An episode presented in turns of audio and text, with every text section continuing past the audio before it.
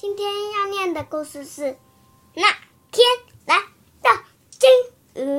它这里有渔网，有有一个小人，有一个金鱼，有一个珊瑚，有一个有石头。他们在海边，还有灯塔、海鸥。为什么？还有个水桶倒着。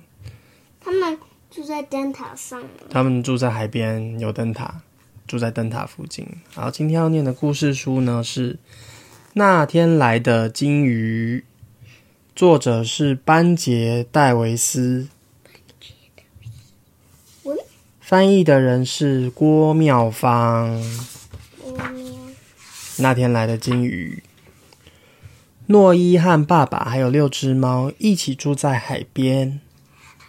哎呦，他们有养六只猫哎。哦，但是那个电视上的是八只，比他们还要多。电视上的是八只，哪一个电视？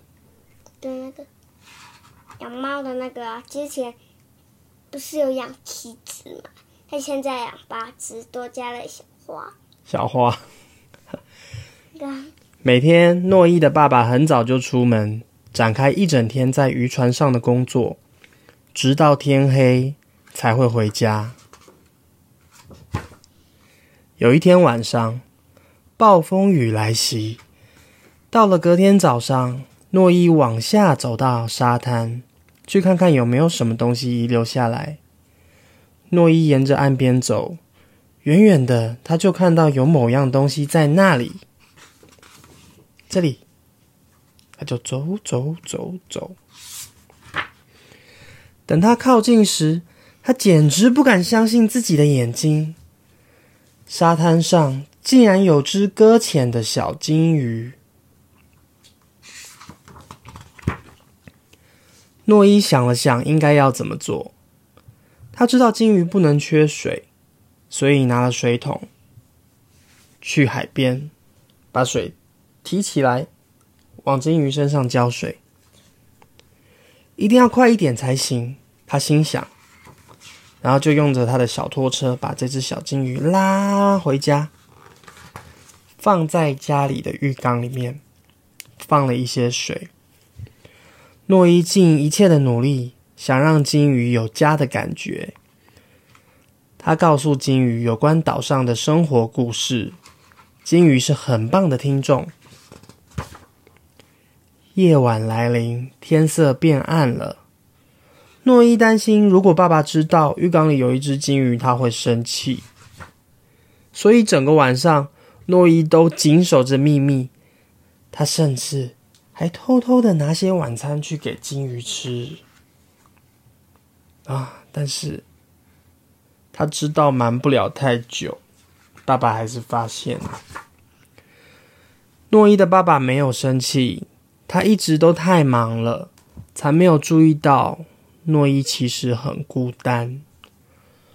不过他说，他们还是必须把金鱼带回海里，一个真正属于他的地方。他们在暴风雨的那天晚上。驾着一艘小船，然后载着那只小金鱼。在在好像是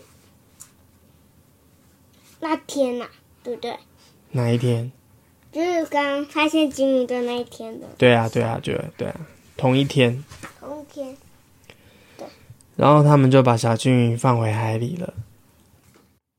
诺伊知道这么做才是对的，但实在很难和金鱼说再见。他很高兴有爸爸陪着他。自从那一天起，诺伊常常回想到那一只小金鱼。在画画的时候，他也会画那一只小金鱼；爬山的时候也会。